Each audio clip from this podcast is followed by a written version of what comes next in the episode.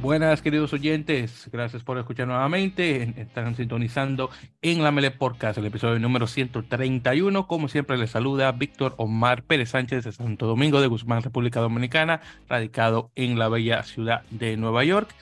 Y en esta ocasión eh, estamos, eh, bueno, con todo. Muchas, muchas cosas que conversar. Bueno, eh, primeramente, muchísimas gracias a los oyentes del episodio pasado, el 130, que se dio eh, a escuchar bastante, eh, en particular, eh, porque siempre que tengo a nuestro gallego favorito, Pablo Nieto, siempre tengo muchas descargas de, directamente de Vigo y otras partes de Galicia, Coruña de vez en cuando, pero mucha gente de Vigo. Y se lo agradece y también tengo muchas personas que se han, agregado a la Melé, así que muchísimas gracias, esperamos que se mantengan con nosotros.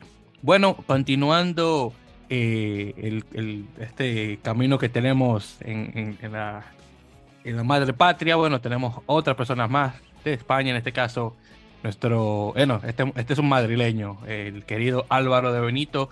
Eh, bueno, tal vez lo conocen como una de las voces, muchas voces de la división de honor y claro, también detrás del blog A Palos. Álvaro, eh, primeramente, feliz año nuevo, que no te lo he dicho en grabación, y nuevamente gracias por unirte a En la Mele. ¿Cómo estás, hermano? Pues muy bien, igualmente, y, como sabes, encantado de aportar aquí lo que podamos sobre, sobre rugby, ¿no? Que es lo que tanto nos apasiona. Sí, sí, definitivamente. Y bueno, justamente con eso vamos a entrarle obviamente a lo que es el rugby español. En esta canción vamos a conversar sobre esta pasada jornada eh, dentro de la división de honor, que específicamente esta que pasó fue la, eh, la jornada número 12. Entonces aquí rapidito para hacer el recuento de los partidos que se jugaron el 4 y 5 de febrero. El 4 de febrero tuvimos el partido de Barça Rugby en casa contra el Pozuelo Rugby Unión, que quedó con 45 a 24. Honestamente, nada más eh, la función que proporcionó eh, Barça en, casa. Eh, Pozuelo, obviamente, como chico nuevo en, la división, hizo bien, al menos marcó 24 puntos, algo es algo. Eh, claro, yo sé que le hubiera gustado ganar, pero bueno, es lo que es. Luego de ahí tuvimos otro de los chicos nuevos, en este caso Abelenos, que por cierto, felicidades, que cumple 25 años desde su, eh, su creación como, como club, así que felicidades, eh, un equipo del, del rugby de Asturias. Estuvieron visitando a Recoleta Burgos, Universidad de Burgos, a mí no me gusta ese nombre, así que yo le digo aparejadores de Burgos para que sea más fácil. 55-25 quedó el marcador, ganando el equipo de Burgos. Luego tuvimos la Vila en casa contra eh, Ordicia, eh, ganando Ordicia por 64-17. Ya sabemos que la Vila está fuera de la liga por mucho tiempo, está completamente desahuciado. Luego tuvimos a Lesabellas ganándole a Guernica por 50 a 26.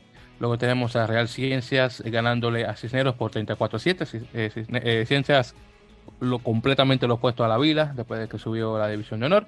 Y finalmente, tremendo partido entre la Zamboyana y son El Salvador, que quedó empate 20 a 20, que tenemos un tiempo que no veíamos un empate. Bien, entonces en este caso, Álvaro, sobre estos partidos en particular, ¿algún comentario que quieras hacer? Bueno, el primero, algo que, siempre nos llama mucho la atención, ¿no? Juega la selección española, eh, tienes jornada de liga, y además incluso uno de los partidos de, liga de división de honor pues te vale para la Supercopa de España ¿no? entonces estamos a tres tres, prácticamente no, a tres competiciones en, el mismo fin de semana, lo cual es bastante inexplicable. Dicho esto, que no por decirlo más veces dejará de ocurrir, porque estamos convencidos que no va a ser la, última vez, hay, hay varios puntos eh, relacionados con esto que acabo de decir. Por ejemplo, Cisneros. Cisneros y Ciencias, ¿no? Que es el partido quizá más evidente en cuanto a que tenían jugadores en la, jugando en la selección, ¿no? El, domingo frente a Países Bajos.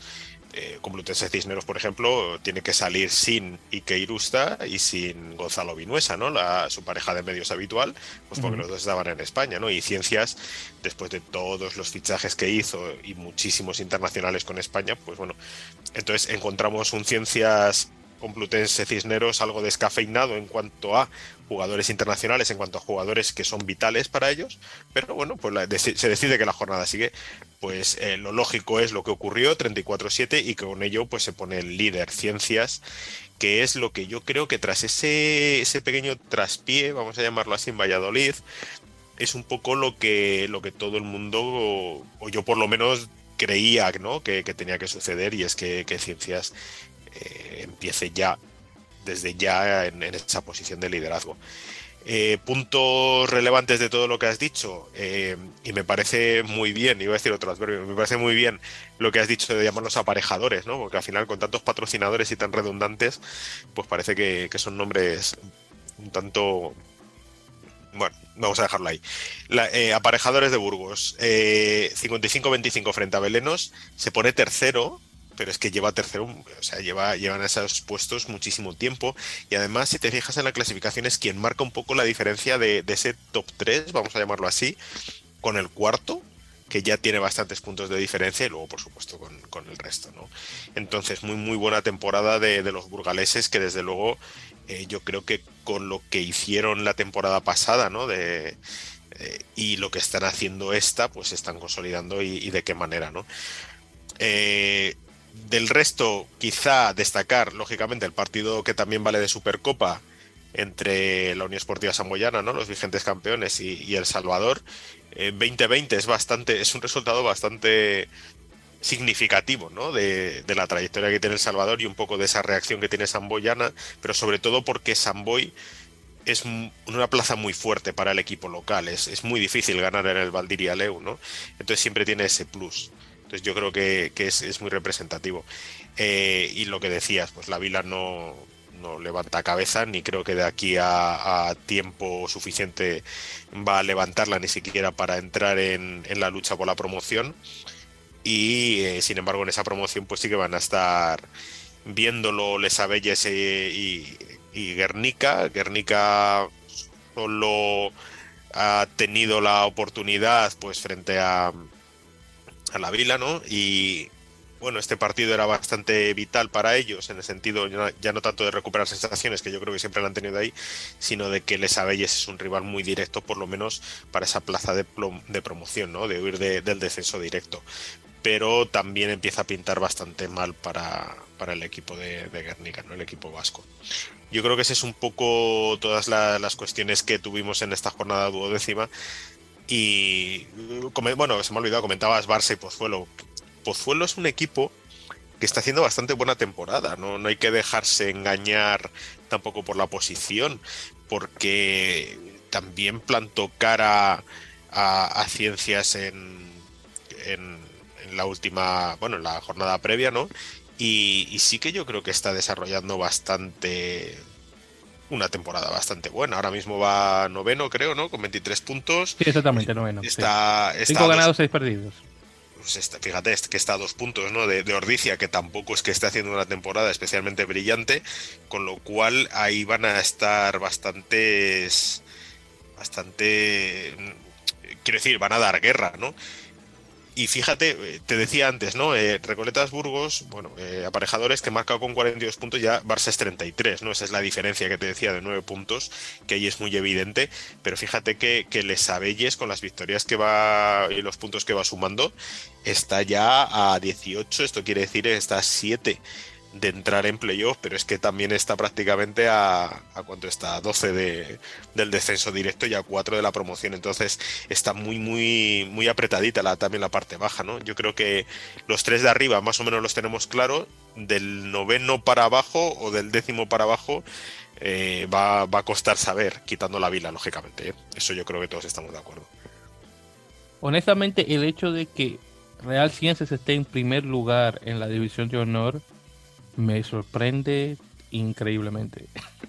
eso es lo que eso es lo que más me, lo que más me sorprende. Un equipo que hace unos años ni siquiera estaba en el radar y ahora ha hecho una vuelta, olvídate de 360, 720 grados. Sí, sí. Porque está, es tan así la, diferencia.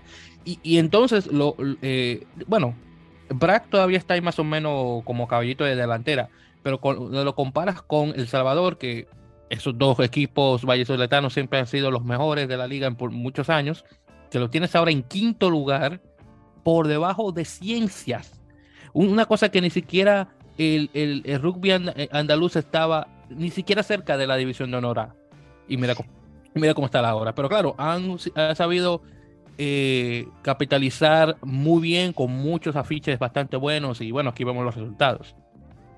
Es mucho, para mí, ¿eh? para mí es mucho, o tiene mucho que ver en todo esto la cantidad de fichajes que se hicieron, sobre todo pescando en la, en la propia selección nacional. ¿no? Eh, fíjate que, Ciencias entra en, esta temporada habiendo disputado la, la final de Copa, bueno, aquí el embrollo, ¿no? Que si Alcobendas, que si no sé qué. Bueno, al final es, ciencias, ¿no? Y además la juega en casa, la juega en, en Sevilla.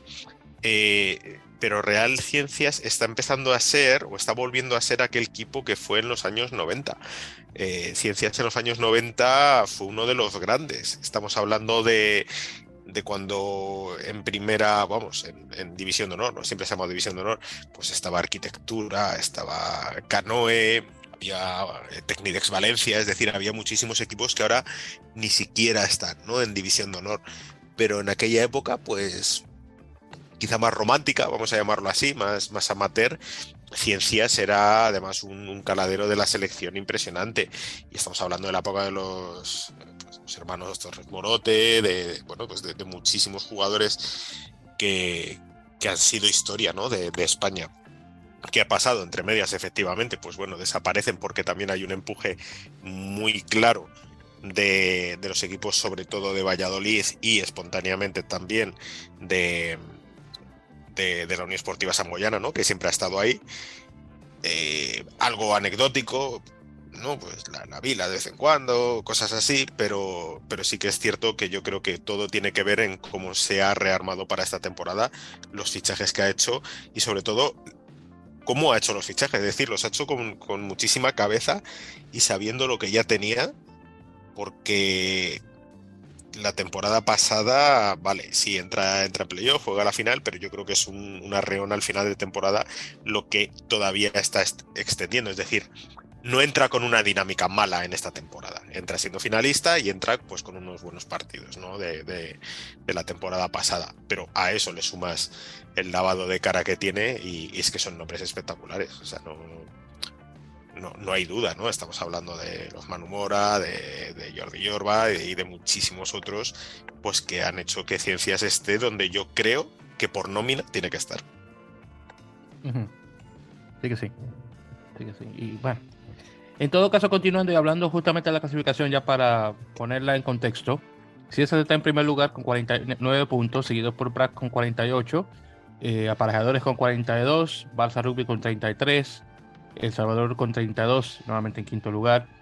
Eh, Zamboyana con 30, Cisneros con 29, Ordicia con 25, Pozuelo con 23, Las Abellas con 18 y en décimo. Luego los últimos tres, Pelenos con 14, eh, Guernica con 6 y La Vila eh, con 0 puntos. Entonces así está actualmente la clasificación en la división de honor.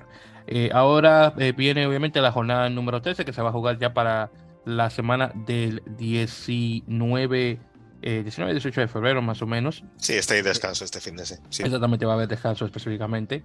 Eh, déjame ver, yo creo que. Uh, déjame ver que no me está saliendo completo acá. Yo, si quieres, te los te voy cantando y te voy comentando, porque mira, hay, un, hay, un, Guernica Samboyana que yo creo que pinta bastante bien para los catalanes. Lo que pasa es que Guernica juega en casa y Urbieta es muy farragoso, es decir, no es un campo fácil, ¿vale? Pero a priori, lógicamente, va para, va para San Boy. Eh, Cisneros Barça. Este también es muy bueno, juega Cisneros en casa. El otro día lo hablábamos, Cisneros siempre es favorito y siempre deja de ser favorito. Es decir, no sabes, ¿no? Cómo va a ir pero eh, bueno, pues eh, tendrá sus opciones. Desde luego, si las tiene, si tiene el día, a Barça Rugby le puede hacer un roto, ¿no? Luego partidazo, El Salvador Ciencias. sí, tremendo, sí, de primero contra quinto. Vamos a ver qué, sale de ahí, porque El Salvador siempre es muy, muy rocoso en casa. Y jugando en el Pepe Rojo. Juega en el Pepe Rojo, entonces ahí Ciencias se puede dejar el, liderato fácil porque Brack visita Ordicia, que no es que esté esplendoroso Ordicia, lo hemos dicho, tiene el factor campo, eh, Altamira siempre achucha bastante. Quizá sea favorito Ordicia frente a Brack, pero por ese factor cancha, no por ni por posición ni, ni por lógicamente lo, la temporada que está haciendo Brack, que creo que es muy buena. Y luego tenemos el Pozuelo eh, Aparejadores, que te diría que el claro favorito es aparejadores, pero aquí me voy a tirar el triple y creo que va a, ganar Pozuelo. Uh, era bueno.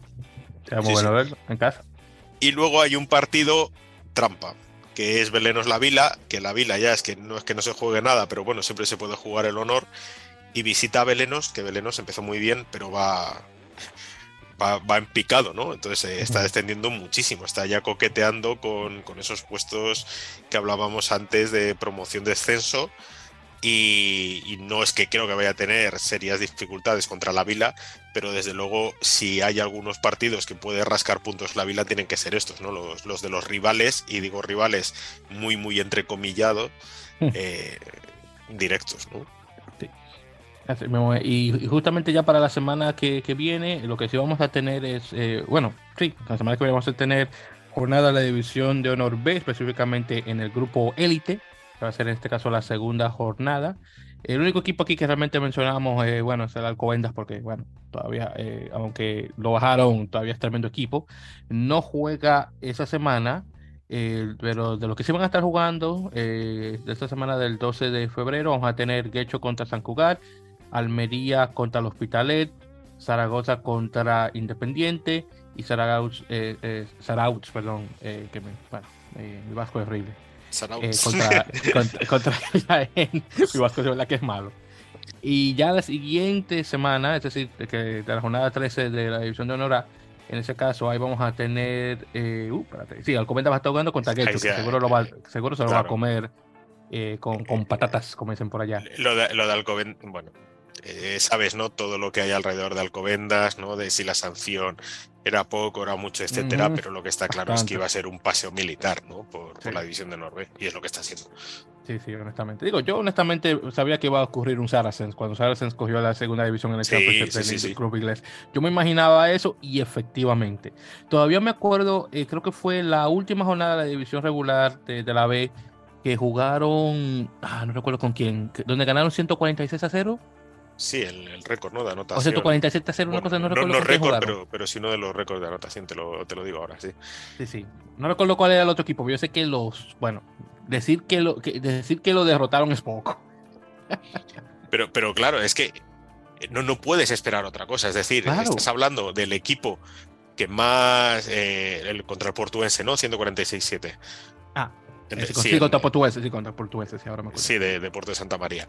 Eh, eh, no, puedes esperar otra cosa, es decir, Alcobendas, por mucho que bajase, por mucho que algunos de los jugadores más destacados se fueran, eh, estábamos hablando de un equipo mm, top 3 de la división de honor, pero con muchísima diferencia también presupuestaria, etcétera. Entonces, la sanción de descender es una sanción temporal, es decir, es como, como una sin bin, como una tarjeta amarilla, ¿no? Diez minutos y luego reingresas con toda la fuerza y encima descansado. Oye, te digo que. No puedo esperar. No, vamos, no vamos a opinar, vamos a decir datos objetivos que yo creo que es lo que, lo que está ahí. Sí, completamente. Bueno, ya con eso dicho, hermano, y continuando, vamos a hablar ahora un poquito sobre rugby internacional. En este caso, esta semana pasada tuvimos el comienzo, de, especialmente la, jornada 1, eh, de lo que yo llamo el Campeonato Rugby Europa, se lo pongo ahí a, la, castellana, pero claro, el, Rugby Europe Championship, para ponerlo a, lo, a lo gringo en ese caso. Y tuvimos, eh, bueno, varios partidos, pero hablando específicamente de los equipos ibéricos, eh, primero vamos a hablar, obviamente, del que interesa en este caso, más que nada, el de España-Países Bajos, eh, que se estuvo jugando en el central, en el campo justamente de Cisneros. Partido que quedó con un marcador de 28 a 20, más ajustado de lo que yo esperaba. los Leones jugando contra la Naranja Mecánica.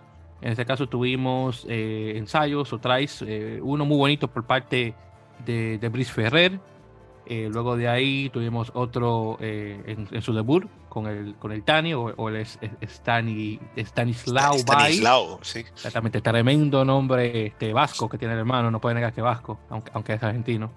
Tremendo track pues, muy bonito, por cierto. Luego tuvimos uno por Matthew Falls. Luego de ahí marca eh, el try o ensayo Países Bajos con Wolf van den Dijk, que estaba muy bonito, por cierto, ese trailer me gustó bastante. Luego de ahí Eh, tuvimos eh, uno último, eh, en este caso por parte de ellos mismos, que fue con Christopher Raymond, que ahí terminó la cosa. Luego de ahí fueron, más que nada, patadas penales, Pero nuevamente 28 a 20. nuevamente, partido bien trabajado en el sentido de que pudieron ganar, pero nuevamente un, mucho más cerrado de lo que yo esperaba. Honestamente, no esperaba solamente 8 puntos de diferencia. No sé si fue que España llegó muy débil o que Países Bajos llegó un poquito más fuerte ya con, eh, obviamente, con un poquito más de experiencia eh, de la temporada eh, pasada, en este caso jugando con, con Delta y los internacionales en noviembre, aunque claro, perdieron contra Canadá, pero le dieron una buena pelea. Así que honestamente no sé quién es quién, pero bueno, tú que estuviste ahí en las gradas, en este caso Álvaro, dime sobre este partido en particular. bueno, vamos a ver yo hablaba con, con, Charlie, con uno de los fotógrafos históricos, ¿no? que, que, por ahí le, dije partido trampa. Me dice, no, hombre, no. dice, si ya esto no, no vamos a poder con ellos, ¿no? Pues, pues ya me dirás. Eh, eh, era partido trampa por dos motivos. Primero, todo lo que arrastra la selección española desde la primavera del año pasado con Vandenberg, la inercia que se está teniendo con el tema de si se debería haber cambiado ya al seleccionador nacional o no, de cuándo ha empezado esa transición, de cuándo esos nombres y de por qué ahora. Hay una fuerza, vamos a llamarlo así, o, hay una, una idea fuerza eh, que se está lanzando desde, yo creo que es desde, lógicamente, desde la federación, acerca de, bueno, pues eh, eh, la renovación, ¿no? La renovación del equipo. ¿Es una renovación del equipo? Sí. Es una renovación porque hay nombres nuevos. ¿Es una renovación táctica o estratégica? Vamos a empezar por la estrategia. Eh, pues es a medias, ¿no? Porque sí que estás incorporando nombres nuevos, estás incorporando nombres que en teoría te van a dar un juego distinto, que eso ya es más táctico, pero bueno, te, lo van a dar más distinto, pero al mismo tiempo estás, por ejemplo, el caso que señalabas de, de Stanislao Bay, de, bueno, pues seguir con ese proceso de naturalizados, ¿vale? Entonces, eh, hay una serie de dinámicas que no son del todo positivas en la selección española, y hay una serie de dinámicas deportivas que necesitan su tiempo. La pregunta es cuánto tiempo necesita y si prácticamente a un año vista, ¿no? De, a un año que ya ha pasado, perdón, el, tema de, de, la descalificación del Mundial, es decir, ha pasado un año desde que World Rugby dice que España comete alineación indebida, si ya hemos perdido un año de esa transición. ¿no? Si ahora resulta que en febrero se está hablando de esa renovación, ¿qué es lo que hemos hecho en el partido contra los Classical Blacks, que es lo que se ha hecho en el partido contra Canadá, que se ha hecho contra Tonga, que se ha hecho contra los Barbarians, que se ha hecho contra Namibia, que se ha hecho contra Países Bajos. Ese para mí es el gran debate, o es un poco lo que, lo que a mí me gustaría eh, que, quedase un poco de mi opinión sobre la mesa, ¿vale? Es una opinión, lógicamente, con datos más o menos objetivos de qué jugadores entran, qué jugadores salen, temporalidad y, eh, y bueno, pues también un poco ver esas, lo que hablamos, ¿no? De las dinámicas de, nacionalización, de meter más jóvenes, de alternar con, veteranos, etc. Por otro lado, España tiene un lastre frente a Países Bajos, frente a, sobre todo, Portugal, que es, y tú lo has dicho, has dado una clave, es Delta en el caso de los Países Bajos, ¿no? en Portugal serían lusitanos. La plaza de la franquicia en la Supercopa de Rugby Europe resulta que está dando efectos muy deseados en un Portugal que es mundialista y que ha desplegado un juego. Decía esto antes de ciencias. Portugal hace cinco años donde estaba y donde está ahora, ¿no?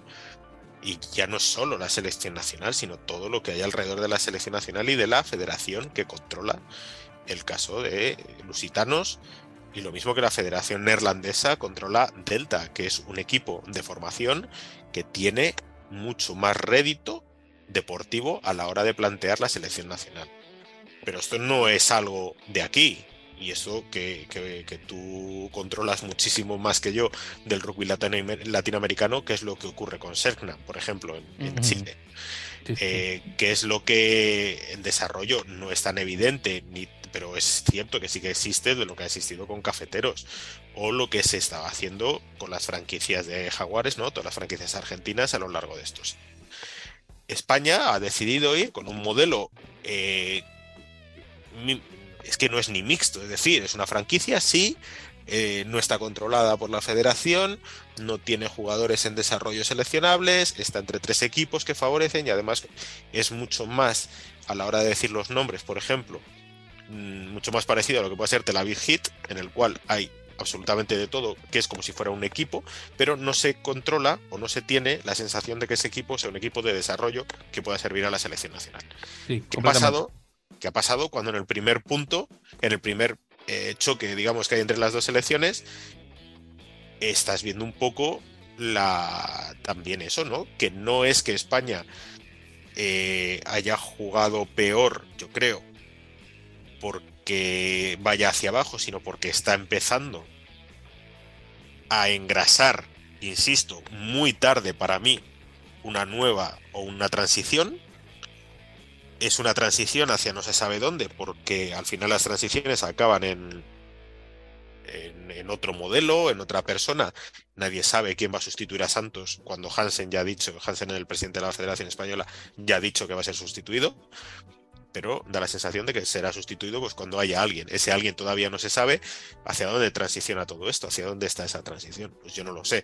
¿Va a servir de algo ahora lo que haga Santos en estas transiciones para que en primavera, en noviembre o pasado mañana venga un nuevo seleccionador y a lo mejor diga todo esto no me ha valido y mi modelo es este? va a volver el que empezó todo el modelo, digamos, de nacionalización y un poco de profesionalización en ese sentido, que fue Regis Sons, pues a ver cómo, cómo lo hacemos, ¿no? Entonces, la cuestión es que España está un poco desorientada en ese sentido, mientras que Países Bajos tienen muy claro hacia dónde va.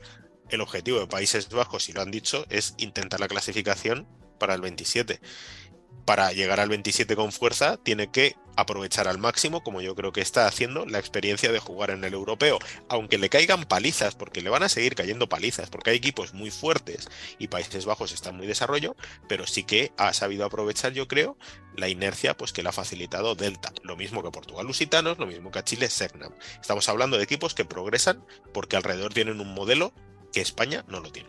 Esa para mí es otra de las claves. Y tercero, eh, vamos a dar tiempo a, la nueva España, pero es que este tiempo no es que se lo dé yo, es que lo que te digo, pasado mañana viene un seleccionador nuevo y a lo mejor no le vale y todo este tiempo pues se ha ido a la basura. Eh, mientras que Países Bajos pues tiene, tiene por delante mucho tiempo para poder fallar, ¿no? Nadie le va a reclamar a Países Bajos una clasificación para el Mundial del 2027, que está muy bien que ellos lo tengan como objetivo, ¿no? Pero si no lo consiguen nadie le va a parecer extraño es un poco como lo que ha ocurrido con Chile. Que Chile haya clasificado es un auténtico hito. Nadie, creo, que daba un duro, como decimos en España, porque Chile estuviese en el Mundial de Francia. pero lo han conseguido. Yo, soy el, yo soy el primero en decirte, porque tú sabes que yo, mi, mi selección, que yo le voy a Estados Unidos. Definitivamente. En mi vida yo pensaba que Chile le iba a ganar a Estados Unidos para clasificarse al Mundial. Claro, pero tú fíjate, es, es interesante esto que dices. ¿Qué ocurre con Chile y Estados Unidos el año anterior en el Campeonato de las Américas a, cuando empiezan los clasificatorios. Estados Unidos, eh, si no recuerdo mal, tiene buenos resultados contra Chile. Sí, sí. Eh, le pusieron 72.0 en 2018-2019, algo así. Claro, ya, no es que sean buenos resultados, es que son resultados aplastantes, ¿no? Y, de la, y, y, con una labor en la cual yo creo que Estados Unidos también puede ser parecido a, esta España, ¿no? En la cual ha perdido un poco el, rumbo, pero no, no porque se hayan vuelto locos, sino porque a lo mejor falta esa dirección, ¿no? Y porque todos los equipos, lógicamente, pues, pues atraviesan baches. Pero, pero fíjate, Chile, ¿no? Eh, pues esto para mí, o sea, para mí eh, el, Chile europeo podrían ser los Países Bajos, ¿vale? Vamos a decirlo así. Esas son para mí las claves de por qué estuvo muy apretado. Eh, aún así, nombres a destacar, Stanislav Bey eh, debutó. A mí personalmente yo hubiera preferido que, que, que jugase Ike Irusta desde inicio por dos motivos. Uno, porque creo que es un mensaje mucho más conciliador hacia el cambio y hacia lo que se pretende de incluir jóvenes. Eh, Stanislao Bella está en su, en su treintena, ¿no? Y segundo, eh, porque me parece que, Irusta y Vinuesa funcionan muy bien cuando están juntos. Eh, cuando están separados, mm, a lo mejor no funcionan tan bien. Es decir, Vinuesa y Bey se han entendido, sí, yo creo que sí, pero no tanto quizá como se hubieran entendido los otros dos. Dicho esto, ensayazo de, de Bey, y Bey me parece que hizo una muy buena primera parte. En la segunda falló más vamos a dejar, eh, vamos a dejar esa parte positiva de, la, de, un debut, ¿no? Que fue el único debutante de inicio. Y, nombres pues que siempre van a estar ahí, yo creo, de aquí a futuro, ¿no? Gonzalo Vinuesa, que se marca unas patadas de, de, 52 metros, 53, y no le tiembla el, pie. Tiene que mejorar, tiene que madurar, pero es que es muy joven, ¿no? Entonces yo creo que, hay madera. Eh, eh, Bryce Ferrer, ¿no? Que, que, lógicamente, pues con, con las marcas que hizo, pues desborda muchísimo. Y por parte de Países Bajos no nos olvidemos de una cosa, el resultado queda 28-20, pero Países Bajos erra seis puntos muy fáciles. Uno de ellos da al poste y el otro pasa en una posición bastante franca por, por el lateral izquierdo. Sí, también es Podría, podría haber estado más cerca el resultado. Sí, es verdad, es verdad eso, sí, muy cierto. casi me olvidaba. para, mí es eso. Es, a lo mejor es anecdótico, es decir, a lo mejor es tan anecdótico como, como que España este fin de semana le mete 100 a Alemania y, Georgia, pues a lo mejor no le O sea, Georgia, yo qué sé, a lo mejor le mete 110 a Países Bajos, ¿no? Pero la cuestión es que en lo que vimos el otro día en, el Central, a mí me parece que tiene esas lecturas. Honestamente, estuvo muy, muy, buena la, cosa. Nuevamente, lo que vale es, es, la victoria y se la llevan. Y encima de eso, que también no, no dejan que se lleve el, el punto eh, el punto defensivo, es decir, por, portar entre los siete puntos. Entonces, al menos por eso también le ayuda a, a, los Leones. Pero eh, con todo y todo, muy buena, eh, muy buena actuación por parte del conjunto neerlandés.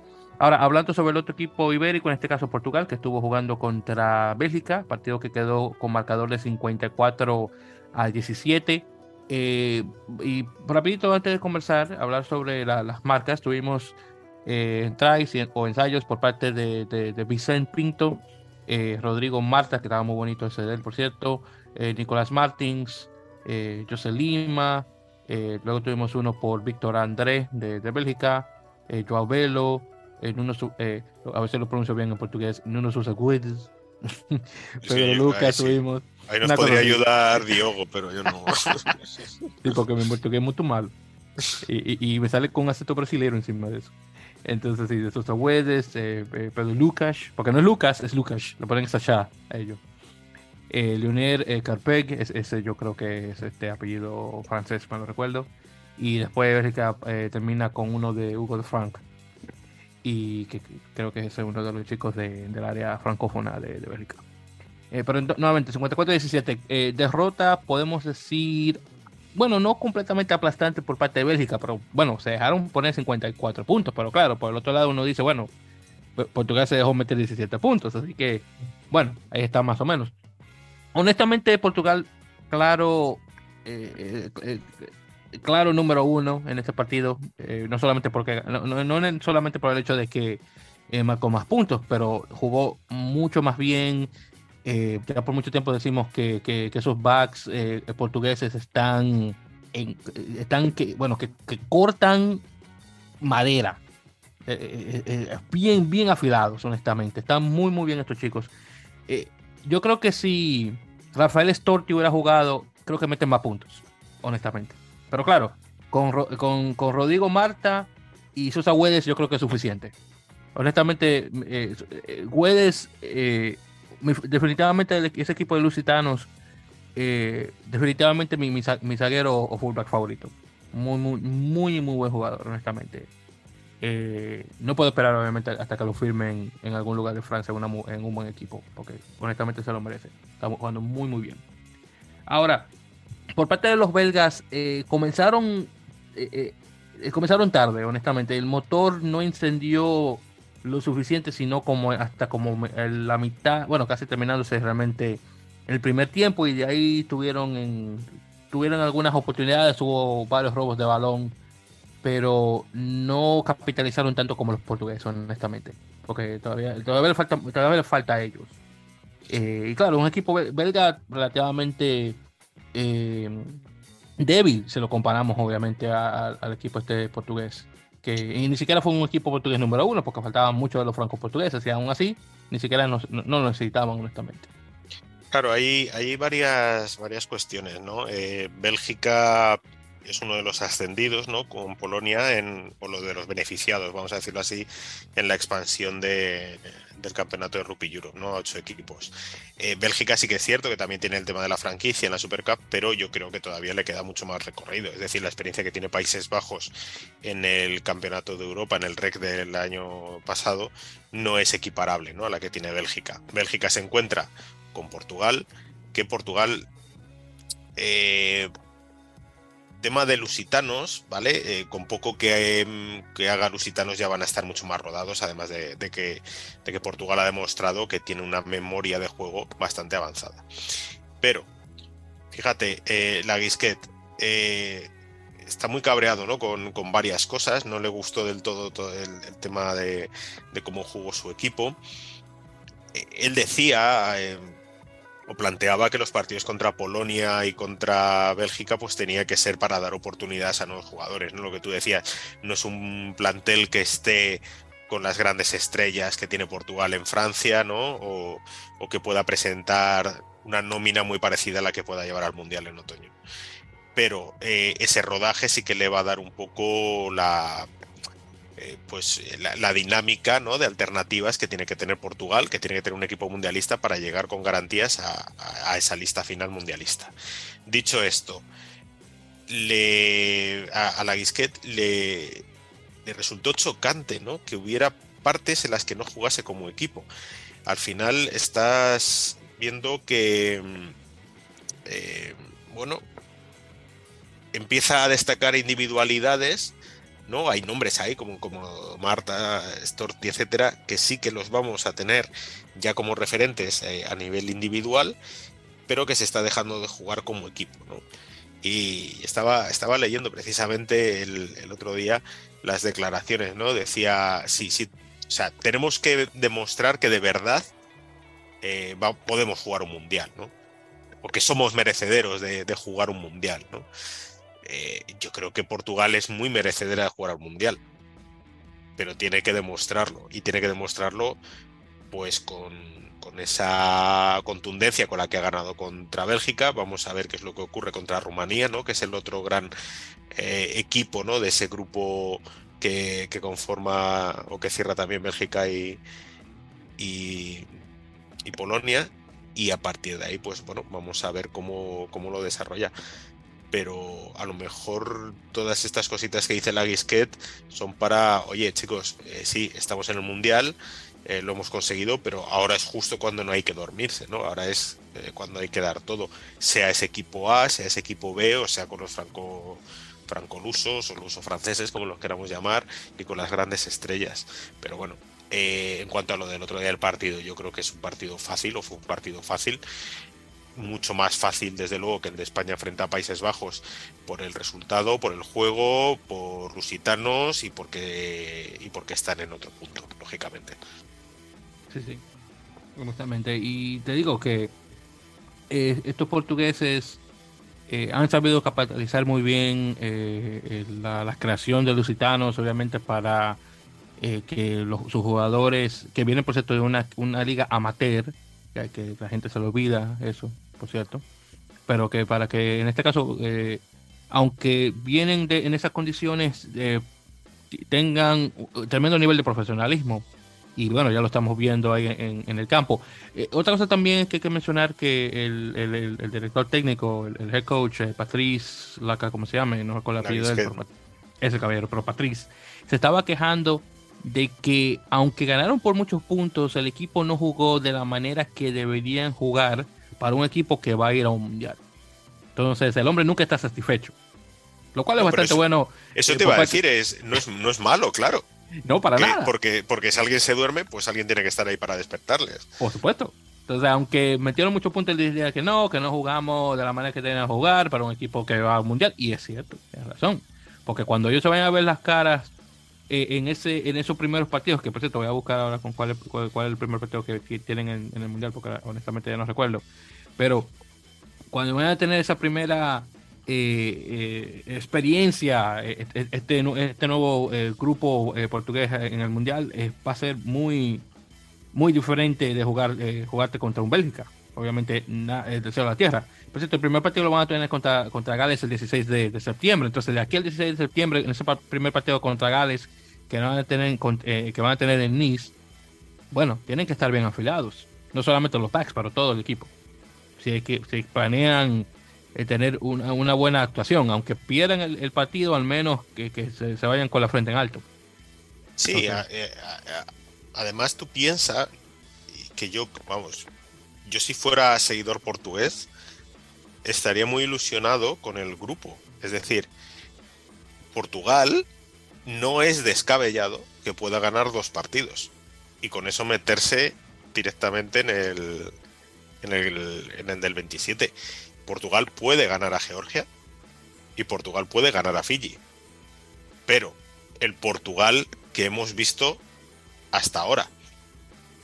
Si el del europeo es el Portugal que vamos a ver, que ya sabemos que no, pero si la Guisquete empieza a tener dudas y empieza a quejarse, etcétera, etcétera, vamos a ver si, si, Portugal llega de la misma manera que llegó al clasificatorio. Que en eso estoy totalmente de acuerdo. No es lo mismo jugar un Portugal-Bélgica, al igual que no es lo mismo jugar un Portugal-Estados Unidos que un Portugal-Gales o un Portugal-Australia. Pero un Portugal-Georgia yo creo que sí que va a ser muy parecido a lo que pudieran llegar a jugar en el europeo, ¿no? Si se cruzan en algún momento, que puede darse, porque si Rumanía gana a Portugal, lo más seguro es que Georgia-Portugal sea una de las semifinales del, Campeonato de Europa, vamos, del, Rugby Euro Championship. sí. Y bueno, entonces continuando, en ese caso ya para la siguiente eh, jornada, que va a ser ahora este fin de semana, donde van, van a estar jugando, eh, en este caso, perdón, Vamos a tener eh, primero el. Uh, espérate, lejos.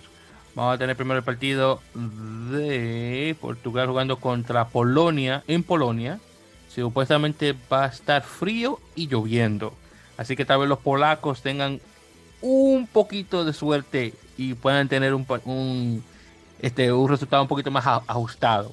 Porque entonces los portugueses obviamente no van a tener esa movilidad que tienen cuando las cosas están secas. Pero vamos a ver.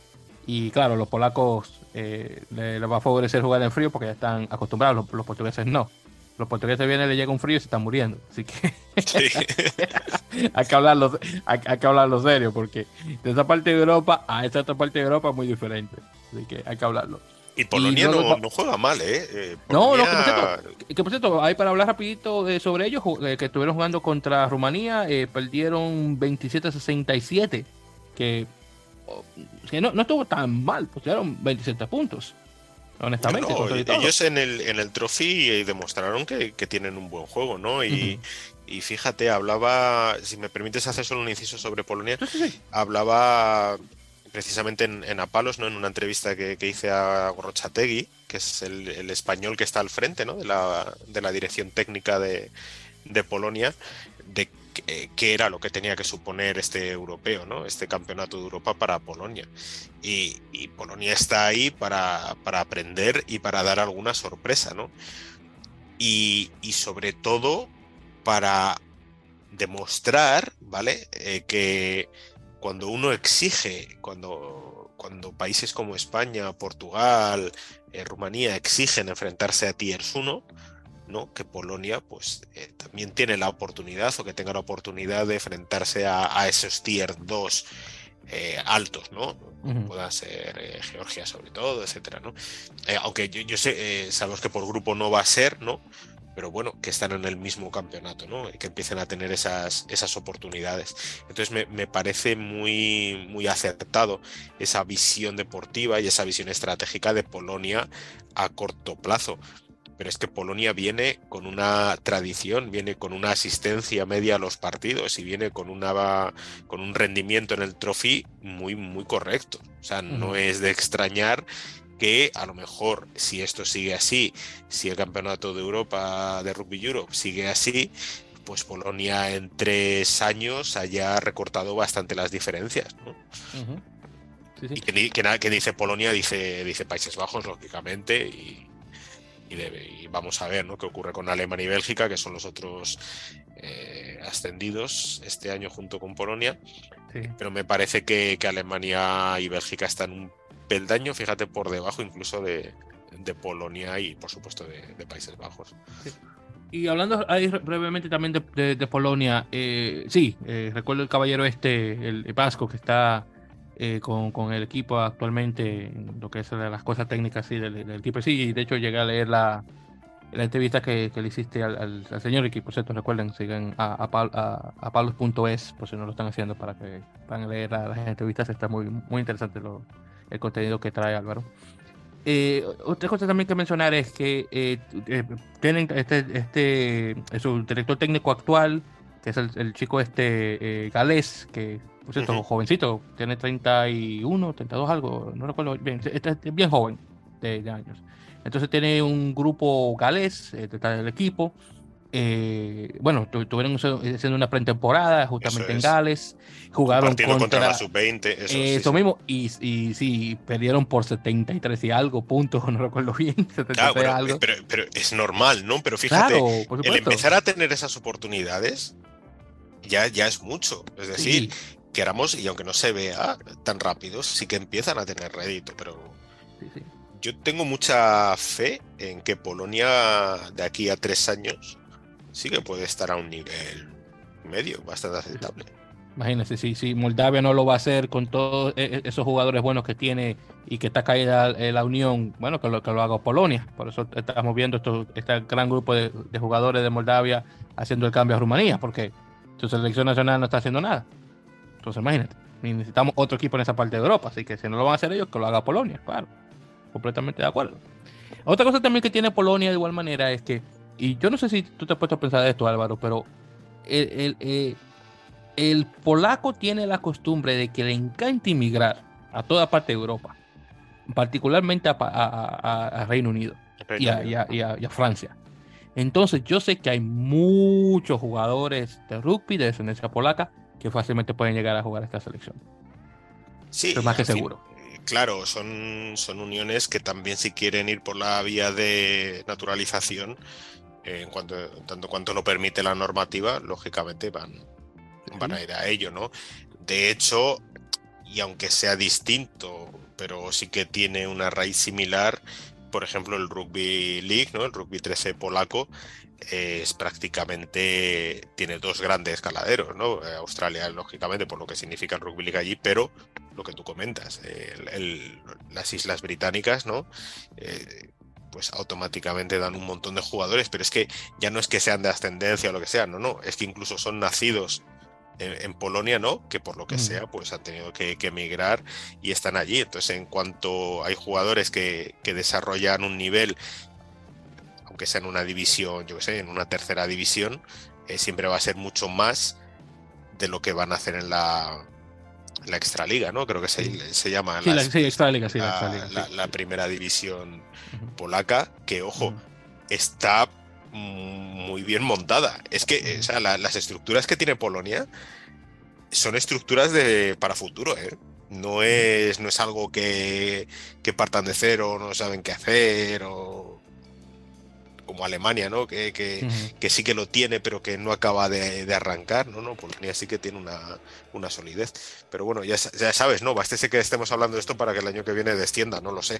Pero me da a mí, me, da, a mí que no va a ser así. Exactamente, yo creo que, yo honestamente, como está la cosa ahora, yo creo que es más rápido de, ah, desciende Alemania que Polonia, honestamente. Yo creo. Yo diría que sí. Vamos a ver ese partido. Sí, sí, yo creo que honestamente eh, los alemanes eh, tuviste que estuvieron bastante buenos en esa jornada 2016, 2017 hasta 2018 eh, para jugándose en la plaza contra, en el Mundial contra Alemania. Y después de que eh, Hans Wild, el dueño de Stone francés, sacó su dinero eh, del Heidelberg, que todo su dinero que se ha ganado con el Caprizón, la cosa de ahí se cayó. Porque obviamente se, desencantaron él y la gente de, la, de, la, Unión Alemana. Y mira cómo, mira cómo cayó la cosa. Pasaron del 15 y están jugando ahora mismo un, 7 respetable, por cierto. Y ahora a tratar de hacer la, eh, hacer la cosa desde cero. Un, gran número de jugadores muy buenos alemanes que están jugando en, pro de dos y quién sabe si llegan a, regresar a la Unión. Eh, eh, bueno, al, seleccionado, que espero que lo hagan. Uno de mis favoritos, por cierto, este muchacho Chris Hilsenbeck, que está jugando en, el BAN, en, ahí en, en, Britania, en el Pro de dos francés que tiene muchísimo tiempo que no está jugando, por cierto, con la selección y espero que pueda regresar. Muy buena apertura, por cierto, nacido y creado en Estados Unidos, de, padre alemán. Tremenda pérdida para el equipo estadounidense no tener ese tipo de jugador, por cierto. Estados Unidos, bueno, sí, ya hablaremos. Te iba a decir Estados Unidos y también habíamos mencionado el Seven. Yo no sé si para España tampoco mencionar el Seven. Yo creo que podemos ahí ahorrarnos dos temas prácticamente. ¿eh? sí, y bueno, ya para hablar cada cosa y continuando, hermano. Entonces, ya hablando sobre lo de este lado del mundo en este caso, eh, brevemente. Primeramente tuvimos partidos de pretemporada en la Major League Rugby, que recuerda eh, Álvaro, la liga va a comenzar la próxima semana, eh, comenzando el viernes 17 de febrero, que por cierto cae un viernes. Entonces tuvimos unos, como te menciono, unos cuantos partidos durante el fin de semana. Primero tuvimos el partido de All Glory DC contra mi equipo local de Nueva York. En Nueva York ganó por 33 a 28, muy bueno. Luego tuvimos a Dallas Jackals, que está ahora repleto de argentinos, eh, jugando contra Nola Gol, el equipo de Nueva Orleans, ganándole Nueva Orleans por 45 a 19. Luego tuvimos el equipo de Atlanta jugando contra Utah Warriors, obviamente el estado de Utah, que quedó en pase 31 a 31. Y finalmente el partido tal vez más importante, aunque es de pretemporada, el equipo de Seattle Seawolves, el estado de Washington, estuvo jugando contra el nuevo equipo del Super Rugby Américas, American Raptors, que localizado en el estado de Colorado. En este caso, el partido quedó con un marcador de 47 a 0. 47 a 0. Todavía no puedo salir de mi asombro de que llegaron a perder por 0 puntos. Un equipo eh, de American Raptors que bien, tiene muchos jugadores nuevos al rugby pero que tienen ya un tiempo ya trabajando cosas, al menos eh, a mi conocer. Un equipo que venía con buenos jugadores, como por ejemplo Diego Fortuny, eh, Juan Echavarría, Diego Maño de Uruguay, eh, Ramiro Moyano, tremendo jugador argentino también. y, nada, no marcaron nada. Ni siquiera Ramiro Moyano hizo algo. Todavía no sé cómo me asombro, no sé, no sé lo que pasó, pero el caso es que perdieron por cero. Pero bueno, son cosas que pasan. Yo espero que cuando llegue el Super Rugby Américas no vaya a pasar una cosa así, porque si no, America Raptors va a pasar una vergüenza increíble. ojalá que no se llegue a pasar eso. Solamente para mencionarlo. por eso también, sí, sí. Exacto, sí. Y por eso también tuvimos una firma eh, argentina, Lucas Mensa, el centro argentino, eh, ha, firmado con Oyoná eh, desde Mont de Marsan eh, para la temporada 2023-2024, equipo de, de Oyoná que segurísimos va a subir de nuevo al top 14, entonces ya está armando equipo para la siguiente temporada en la máxima categoría de rugby francés. Eh, por cierto, hablando de American Raptors, eh, también tuvimos otro argentino que se suma al equipo, el famoso defensor Lucas González Amorosino. Sí, Amorosino todavía está jugando rugby, aunque está medio viejo, creo que tiene 35 algo, algo así, está, viejo. El caso es que está jugando. Madre mía, quien pillase los 35 años. Eh, eh, no, ya, no, ya no llama viejos. Honestamente digo, yo digo 35 lo estoy poniendo viejo. No, perdón, tiene 37, disculpa. Le, le quité dos años. Perdón, Lucas, te, te puso más joven. 37 años. Pero, eh, pero tremendo caballo amorosino, uno de mis jugadores favoritos en la, en la Copa 2015 de Argentina. Pero si vas a jugar una temporada más, y en este caso vas a jugar con American Raptors. Así que otro argentino que se une, no, no está nada mal.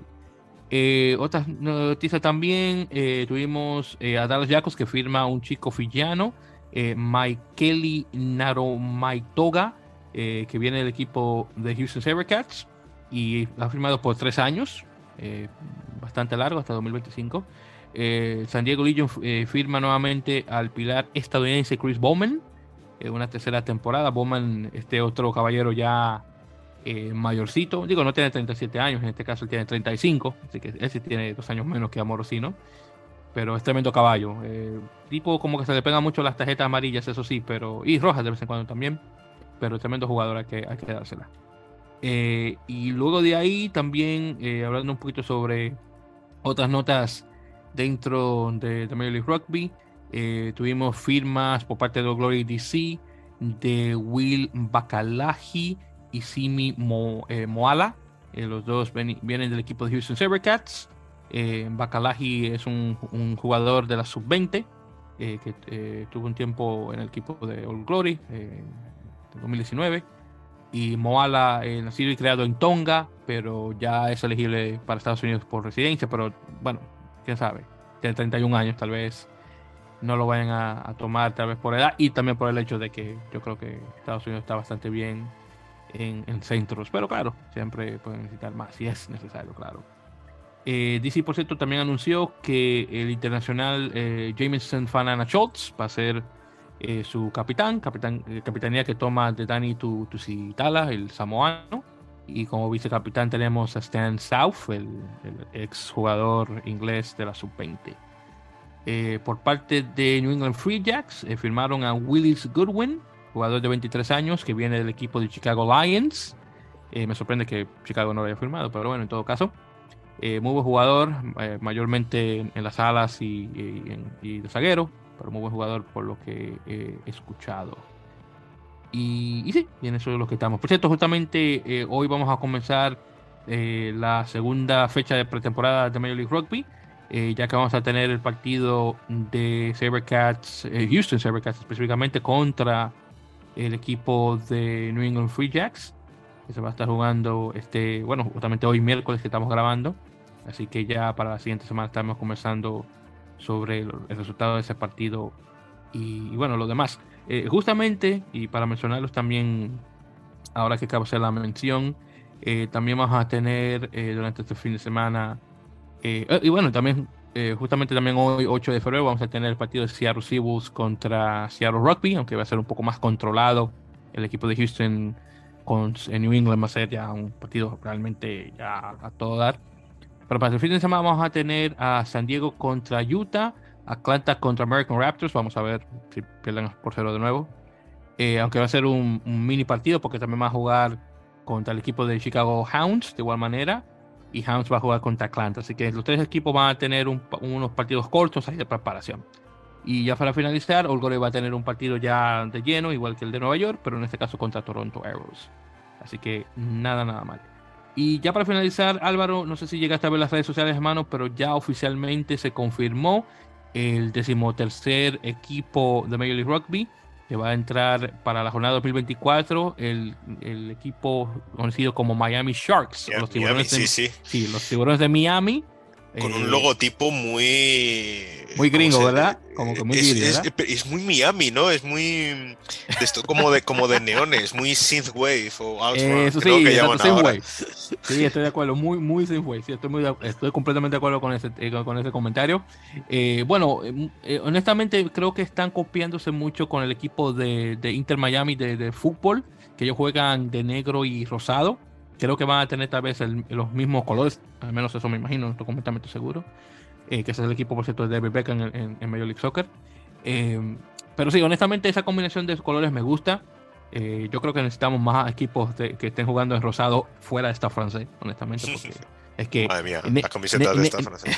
es que honestamente, negro y rojo, o cualquier combinación con el rojo, como que cansa. Entonces, ya, honestamente, otra tonalidad, así como un vermilion o un, no sé, este, un, así como un, rojo vino algo así, no sé, eh, un, burgundy, como también le dicen esa tonalidad de rojo perfecto, para hacer, poner, la cosa, no sé, diferente.